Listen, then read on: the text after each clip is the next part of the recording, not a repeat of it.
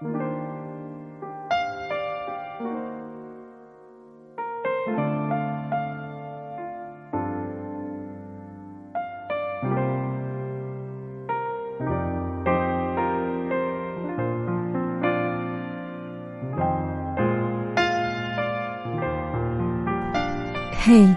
今天的你过得还好吗？这里是厨房与爱，我是徐悄悄。今天想跟你分享的文字来自东林笑念三川的《一个女人最心酸的一生是怎样的》。我是个三十岁，至今还没有结婚的女人。我笑脸中，眼旁已有几道波纹。三十岁了，光芒和激情还没被岁月打磨，是不是一个人的生活比两个人更快乐？二十三岁，你说工作刚开始，要稳定。你说学习重要，先考研。你说交际圈太小，没有努力的方向。你说你在等一个合适的人。你妈说赶紧。不觉间已三十个年头，挑剔着，轮换着，还再三选择。二十五岁，大部分朋友都已经安定下了感情，谈婚论嫁。你的姑姑、阿姨、婶婶、姨娘、舅妈突然都认识了一群青年才俊，要介绍给你。你妈也开始着急，让你别等了，别挑了。她说：“女人过了二十五，就开始过期了。”你开始想，不然，随便一个人。也就算了吧，过得去的，老实点的。身材还没有走心的女人，这样的女人。二十七岁，打开朋友圈，朋友同学已经开始晒娃。你遇到了一个过得去的人，家庭条件过得去，长相过得去，性格过得去。虽然不是你想要的样子，但反正还过得去就好。嫁人，家里过得去，任老师就行了。你都二十七了，不能挑了。你妈和家里亲戚都这么说，于是也开始谈婚论嫁。你们把彩礼、陪嫁、收入礼金算得清清楚楚，但谁也没问对方，手机里。舍不得删的号码是谁？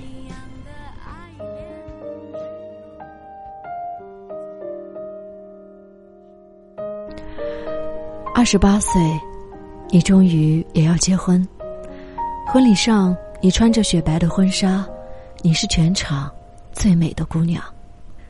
在摇晃的灯光下，你想起在想象中，你也曾和一个人站在这个地方。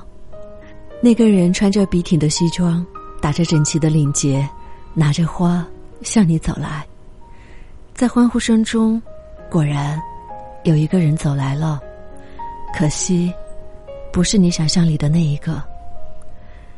站在礼台上，司仪问：“无论贫穷或富贵，疾病或健康，你们都愿意永远在一起吗？”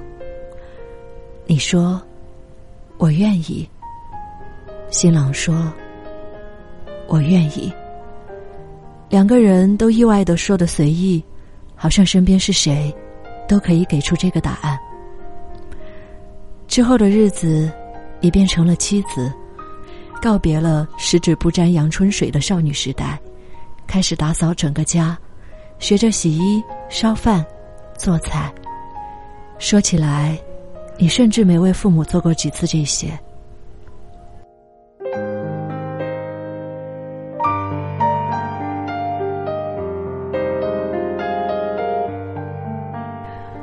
二十九岁，你怀孕了，辞掉已经逐渐站稳脚跟的工作，在家养胎。他照例早早出门上班，晚上入夜回家。家里的家务还是你的。孕吐难受时，身边也没什么人。孕检的时候，他陪了几次，然后就抱怨排队太浪费时间，不再去了。有时婆婆会来，让你大吃大喝，全都是给孩子补的。是你一个人，挨过了这漫漫十月。生产那一天，他来了，你疼得大哭大叫，他从手机里抬起头，皱着眉头说：“喊什么？哪有那么疼？别人都没喊呢。”三十岁，这是最痛苦的一年，孩子一小时醒一次。他们说奶粉没营养，一定要你坚持母乳。于是，你跟着一小时喂一次奶。你被婆婆压在床上坐月子，不许落地，不许洗澡，每天喝无数种汤，吃十几种大荤大补的食物。婆婆怕饿着她的乖孙子，变着法的给你下奶。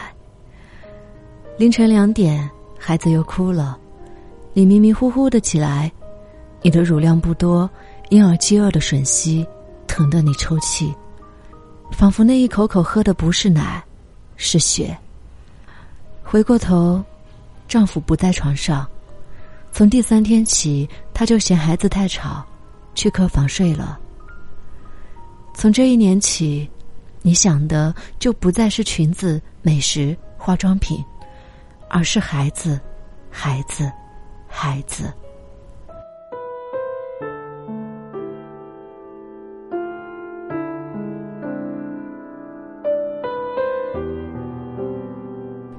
你再也出不了门，晚上给孩子喂奶，白天在家做家务、带孩子，每天披头散发，耳边都是孩子哇哇的哭声。三十三岁，孩子长大了一点，你终于可以轻松点了。带了三年的孩子，从未睡过一个安稳觉，从没有好好吃过一顿饭。站在镜子前。你甚至都不敢相信，眼前这个面色蜡黄、头发枯槁的女人，是自己。于是打开手机，想给自己买点东西。这三年来，你订单上的全都是婴儿用品。想下单的时候，你想起自己已经整整三年没有工作，积蓄已经花费的差不多了。所以到了晚上。你就跟你的丈夫说：“给我打点钱吧。”你丈夫一听就勃然大怒：“怎么又要钱？我不是每个月都给你钱了吗？”你也生气了，就跟他理论：“养孩子每个月一千块钱能干什么？”问他知不知道一罐好奶粉要多少钱？孩子一个月要喝多少奶粉？又要多少尿不湿？你跟他说。全部都是你自己在贴钱。你的丈夫在冷笑，眼神里全都是鄙夷和嘲讽。说这么多不就是要钱吗？一天到晚在家玩，还要花那么多钱。他说：“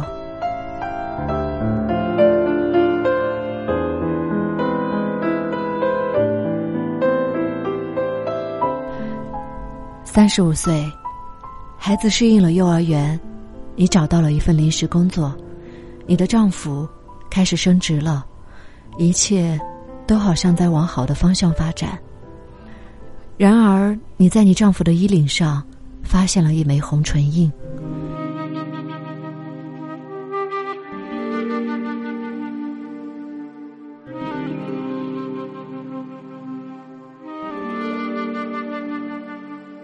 你们大吵了一架。你指着丈夫骂他不要脸，你丈夫说：“他温柔懂事，你有什么？”恍惚间，你想起当年你们刚认识的时候，他也是这么夸你的。他说你真是温柔，说话都是轻轻柔柔的，连和别人争辩都不会呢。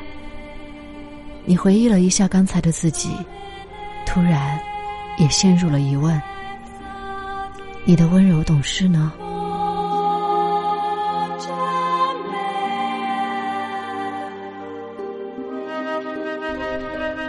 最终，你们还是和好了。你的父母劝，他的父母劝，你们的朋友都劝。他们说：“七年之痒嘛，他就是现在婚姻懈怠了，让他收收心就行。”他们说：“男人嘛，总会有这么点心思的，你得忍忍。”他们还说：“别的女人再厉害，老婆也是你，没事的。”于是，你就忍了，因为还有人说，孩子。不能没有爸爸。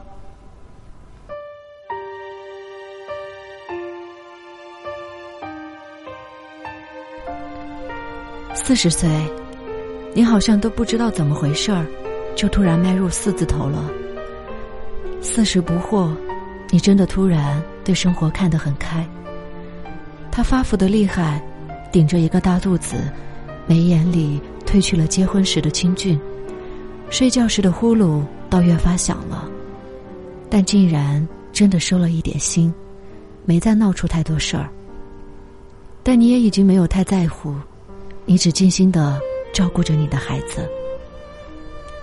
四十五岁，孩子初中了，到了叛逆期，对父母说话的方式变成了大喊大叫。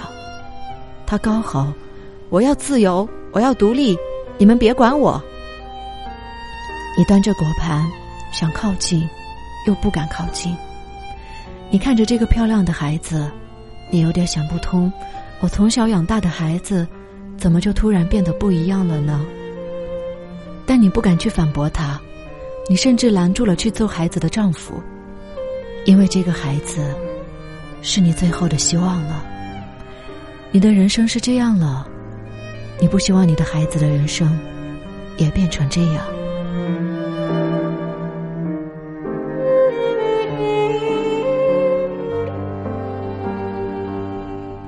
你把所有的希望都压在了孩子的身上，给予了更多的关心和关注，于是，你的孩子吼得更大声了。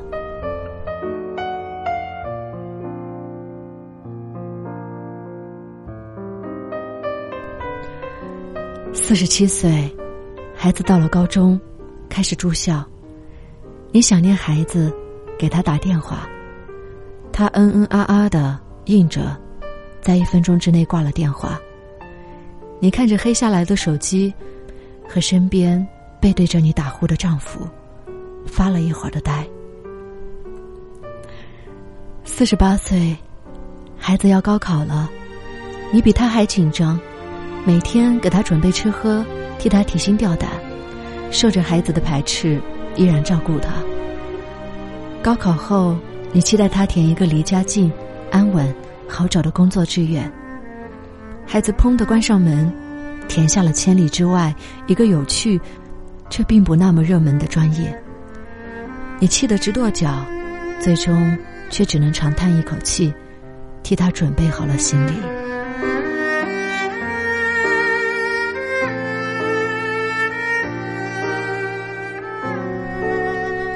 五十岁，你的身体慢慢的变差。远方的孩子打来电话，他说想家。你一听到就流泪了，却强装出笑的声音，说：“那妈等你回来。”然后你跟孩子说了邻居家的狗生了小崽，说了隔壁的姑娘出嫁了，说了对面的房子要拆迁，还像往常一样抱怨了他爸爸的一种种臭毛病。孩子听着听着。笑了起来，他说：“好，妈，我放假就回去看看。”你松了口气，挂上电话，看见丈夫也支棱着耳朵听得起劲，被发现了，才假装什么事都没有，别过头去看电视。你看得想笑，就问他：“也是想孩子了？”他涨着脸说：“哪有？”胡说，然后扭头回了房间。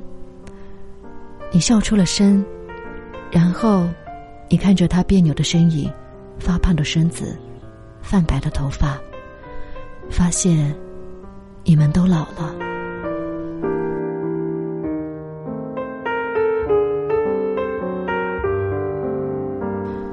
五十五岁，孩子毕业了，一时难以找到工作，他漂泊在外，有忧愁，有懊恼，有苦闷，再次来了电话。这一次，你没有再阻止他。你说：“孩子，去做你想做的。”你说：“妈就在家，在困难的时候，你都还有家。”孩子很高兴，于是留在了那个地方，慢慢慢慢的往上攀爬。你看着他的工作慢慢步入正轨，看着他越来越好，你很高兴。只是他越来越忙，却不能再常回家了。于是你和丈夫坐在沙发上，守着空荡荡的房子，等着一年归家两三次的孩子。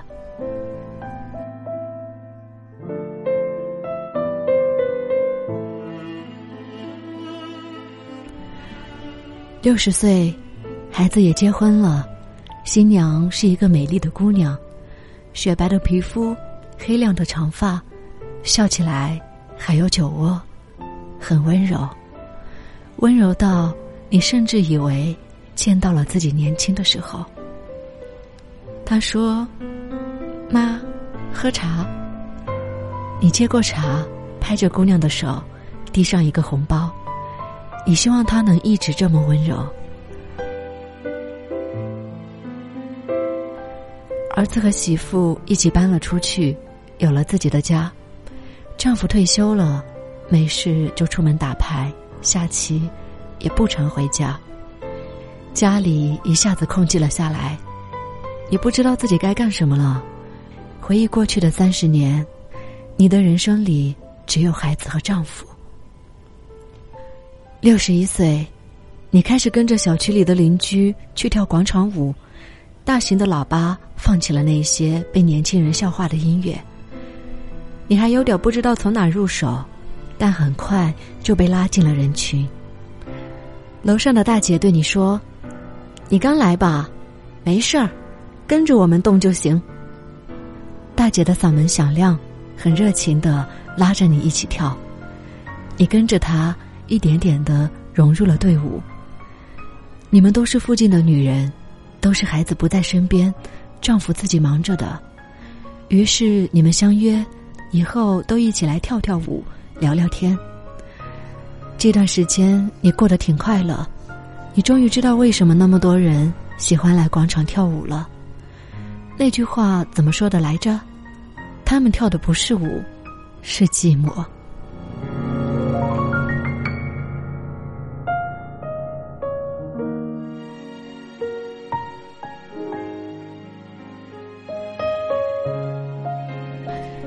六十二岁，儿子的孩子诞生了，他们都太忙了，也没有经验，兵荒马乱、手足无措中，孩子拨通了你的电话。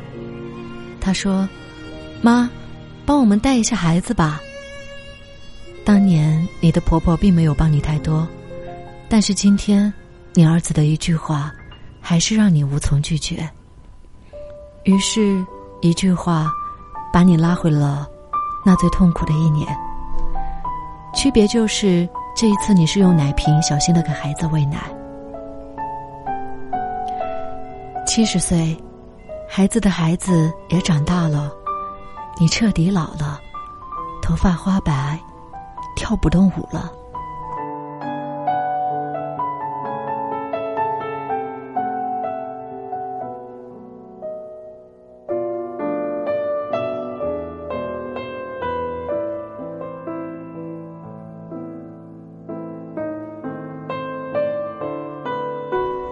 七十五岁，你躺在病床上，身边围满了人，大家都在哭。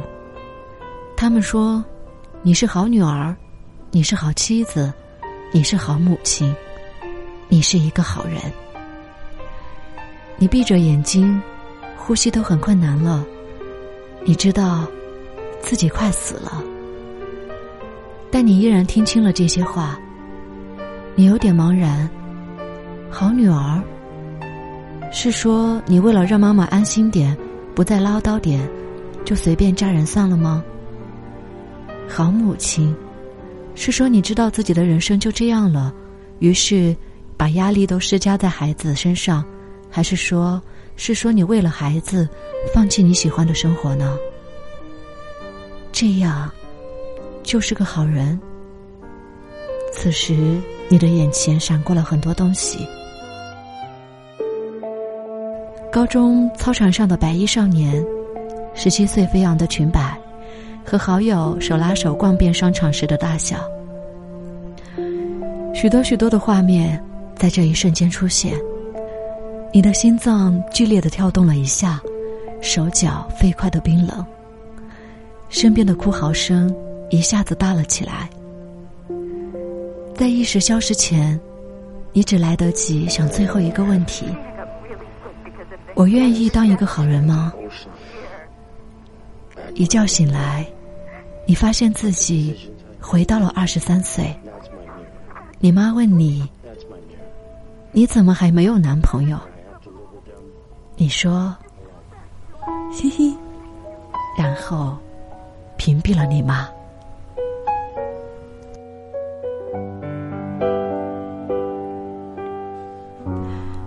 我是徐悄悄。新浪微博搜索 “nj 徐悄悄”就可以找到我，也欢迎关注我的微信订阅号“厨房与爱星辰大海”，查看节目的文稿和歌单，也可以订阅我的网易云音乐电台“厨房与爱”。感谢收听，再见。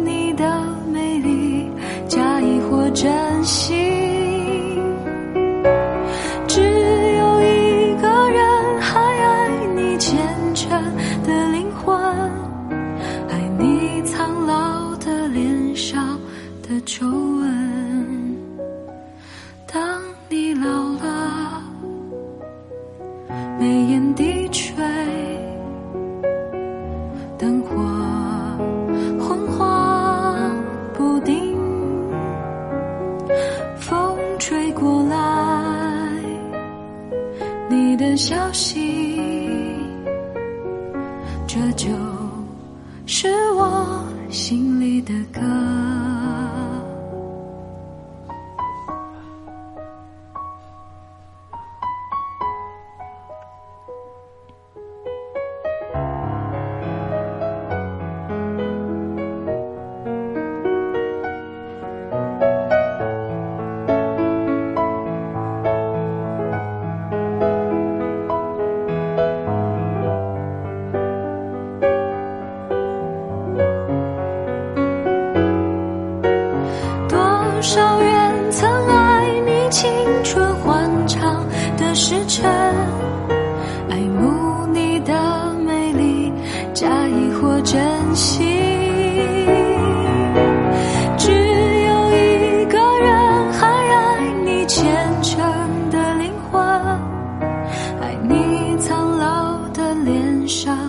皱纹。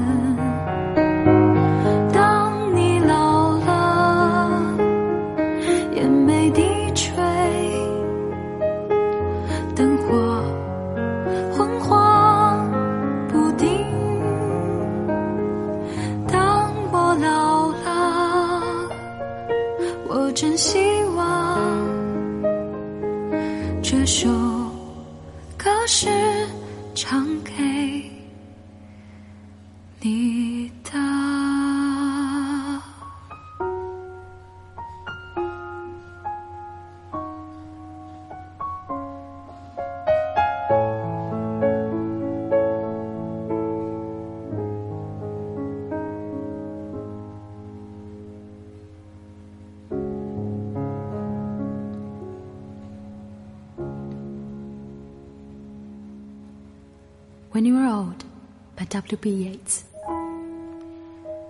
When you are old and gray and full of sleep, and nodding by the fire, take down this book and slowly read and dream of the soft look your eyes had once and of the shadows deep.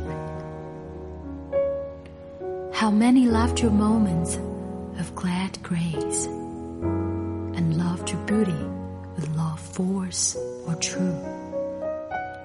But one man loved the pilgrim soul in you and loved the sorrows of your changing face? And bending down beside the glowing bars murmur a little sadly how love fled. And paced upon the mountains overhead and hid his face in the crowd of stars.